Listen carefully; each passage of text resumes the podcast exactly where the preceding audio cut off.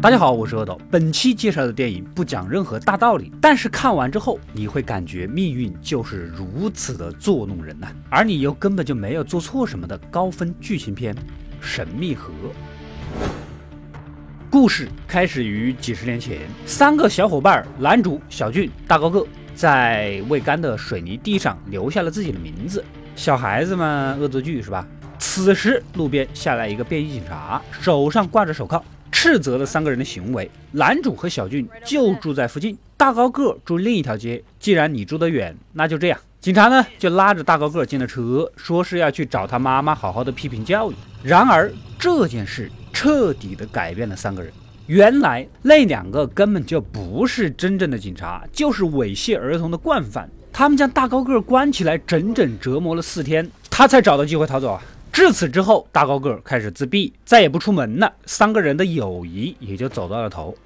回到二十五年后的今天，三人早已步入中年，各自都有了家庭。男主开杂货店做生意，小俊成了警察，大高个儿生活潦倒，但也结婚生子了。儿时的阴影似乎已经过去了。可就在这一天夜里，一切都变了。大高个儿凌晨三点才从酒吧回来。身上带着血，跟老婆说是遇到了劫匪，两个人硬刚了几下，但是他凭借着力气占优，劫匪可能已经挂了。大高个的老婆啊，老嫂子稍微安慰了几句，算了算了啊，没事的，赶紧洗洗睡吧。第二天一早，一通报警电话惊醒了当警察的小俊，十九岁的少女被人杀死。小镇不大，看车辆，小俊认出来了，这就是儿时小伙伴男主的女儿啊。汽车不远处的花坛，男主女儿的尸体被发现了，头上有致命枪伤。初步分析是先在车上有拉扯，中了一枪啊。死者为了逃命呢，就躲到了花坛，被凶手追上来又补了一枪杀死。男主途经现场，也看到了女儿的车，完全无法接受事实，十多个警察都快拉不住了。凶杀案的新闻在小镇上也传播开来，稍微平复一下情绪，男主和现任妻子录口供。女儿当时说是跟几个好闺蜜出去玩儿啊，不过眼神中有一种异样的感觉，有个棕发男孩一直在追求她啊，别的就不知道了。而在另一边，大高个的老婆老嫂子开始琢磨起来，她连着看了几天报纸都没有看到死亡抢劫犯的报道啊，这种事都没有上新闻啦，老公大高个岂不是说的是假话？再加上男主女儿当天夜里被杀，她心里是犯嘀咕的，频繁的拉着他呀，唠唠叨叨问个不停。小俊呢，找到了棕发男孩，没问几句他就招了。他深深的爱着死者。原来呀，他们约好了一起去拉斯维加斯结婚，开始全新的生活。哪知道头天晚上出现这种事儿，看着他情真意切的样子，不像是假的。棕发男孩还有一个弟弟，不是哑巴，但从来不说话，可能是跟儿时经历有关系吧。他们的爹是各种抢劫犯罪，反正早就跑了。弟弟跟他的好基友经常的一起玩，所以家人也没怎么管他。下一步，小俊找到了大高个儿。当天，死者和闺蜜在酒吧庆祝啊，大高个儿正好也在那个酒吧喝酒。不过，警察老黑发现了他的手掌受伤，问起什么时候回家的时候呢，又有些犹犹豫豫的。根据死者案发现场住着一个老太太的供词。老太太是听到死者打招呼的声音。如果这样说的话，凶手跟死者是熟的。大高个手上的伤似乎又是近期的，正好跟死者出现在同一个酒吧，回去的时间还有疑点，这不明摆着还有问题。小俊转而去问大高个的老婆老嫂子：“你老公当夜什么时候回家的呀？”啊，大高个确实回来的晚，老嫂子也只能说睡着了不知道，推脱过去。这一下别说老黑了，小俊都开始怀疑大高个了。老嫂子心里是越发的怀疑老公啊啊！但是这个大高个心里也有苦，跟警察坦白自己当夜弄死了个抢劫犯，这不是自投罗网？不说，这老婆也不信他，正反就没路可走。子弹的检验结果也出来了，给案件提供了关键的线索。使用的武器竟然在十几年前抢劫过商店啊！枪支注册的主人就是棕发男孩，他那个已经抛弃家庭的爹。但这家伙生死未卜，他的枪可能在本地流通到了大高个的手中，也不是不可能。老黑坚持自己的想法，偷偷的调查了大高个的车，里面有血迹，后备箱也有血迹，看你怎么解释。证据确凿，还不把你抓到警察局？大高个辩解了，车被偷了，而且之前确实有报警记录。老黑有点无话可说，车被偷了，上面的什么血都可以跟大高个无关。男主那边其实也没闲着，找了自己道上的兄弟，私下打听消息。也得知了枪来自宗犯男孩的爹，但是他们家孩子都老实。女儿的闺蜜们都证明了女儿跟宗犯男孩确实确认过眼神，绝对是对的人，所以宗犯男孩肯定不会是凶手。但是，一大早啊，大高个被警察给带走了啊，问话好像是有什么情况。一般的问话的话，肯定就是上门问一问了。男主这几个兄弟也在琢磨着，莫不是背后有什么重大情况？老嫂子属于那种神经紧张型老嫂子啊，依然整天琢磨着不对劲。这天直接就跑来跟男主讲了那晚的事儿。这个大高个啊，当天晚上回去啊，比以往都晚两个小时，回来身上还有血，手上还有伤，说杀了个抢劫犯呢。但是报纸完全就没有新闻，我很紧张啊，你懂吗？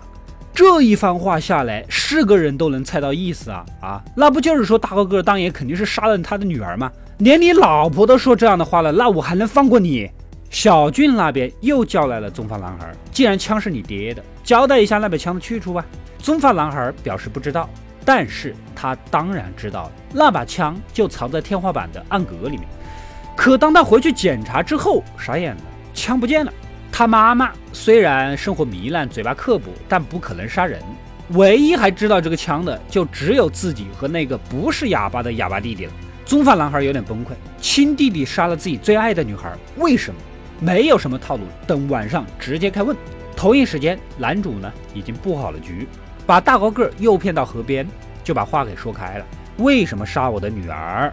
大高个慌了，坦白了一切。他并没有杀他女儿，杀的也不是一个抢劫犯，而是一个专门猥亵男孩的变态。他儿时的经历导致他对这种事情无比憎恨。可男主根本不相信他，连你老婆都怀疑你是，你就别挣扎了，只要承认，我就放过你。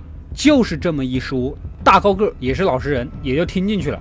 本来他被猥亵之后人就比较自闭，性格内向，不善言辞，想活命竟然颤颤巍巍的承认，就跟你们想的一样。男主二话没说，直接几刀捅过去，最后接上一枪，用自己以为的方式给女儿报了仇。棕发男孩那边，弟弟和他的好基友啊，眼见真相藏不住了，三个人打了起来。弟弟的好基友果然就是凶手，立马掏出了枪，准备打死棕发男孩的关键时刻，小俊和老黑及时赶到，挽救了一切。原来这两个小子啊，就是发现了家里的枪，没事儿玩起来。正巧男主的女儿开车经过，打了个招呼，然后基友拿出枪想吓唬吓唬男主女儿，结果不小心走火了。为了怕他说出去，又追上去补枪杀死。就是这么简单，没有任何的阴谋诡计。第二天，小俊来到男主家，告诉了他真正的事实。男主听完傻眼了，无比的惊讶呀！在反复确认结果之后，强行挤出了苦涩的微笑。他也不可能当着警察的面承认自己杀错了人。回到家，男主向妻子坦白了自己的错误，非常的痛苦和懊悔。可妻子安慰他呀，这一切都是为了女儿报仇，即使错的也是对的。等等的一番话，打消了男主的悔意。街上是欢乐的游行庆典，已经平复心情的男主和妻子，还有兄弟们呢，出来凑热闹，似乎一切阴影都烟消云散了。而另一边，老嫂子还在人群中寻找自己的老公，她肯定没有想到，因为她的原因，她已经跟老公阴阳相隔了。对于大高个儿，可悲的是自己最亲的人都不愿意相信他，而且还在没有证据的前提下强行推理，怂恿了他人。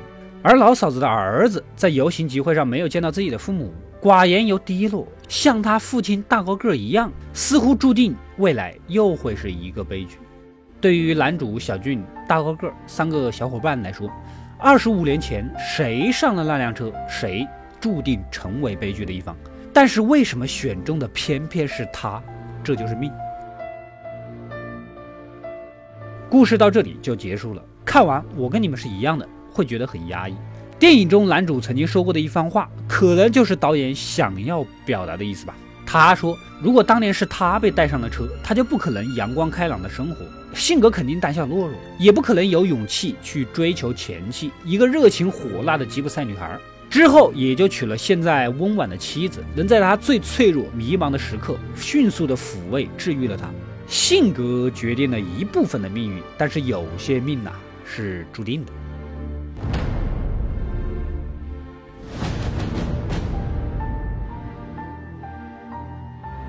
我是阿斗，一个让你沉迷于故事的讲述者，浓缩电影精华又不失它本来的魅力。扫描二维码，添加我的微信号。除了能第一时间收到更新，更有独家解读的视频等待你的发掘。扫描它，然后带走我。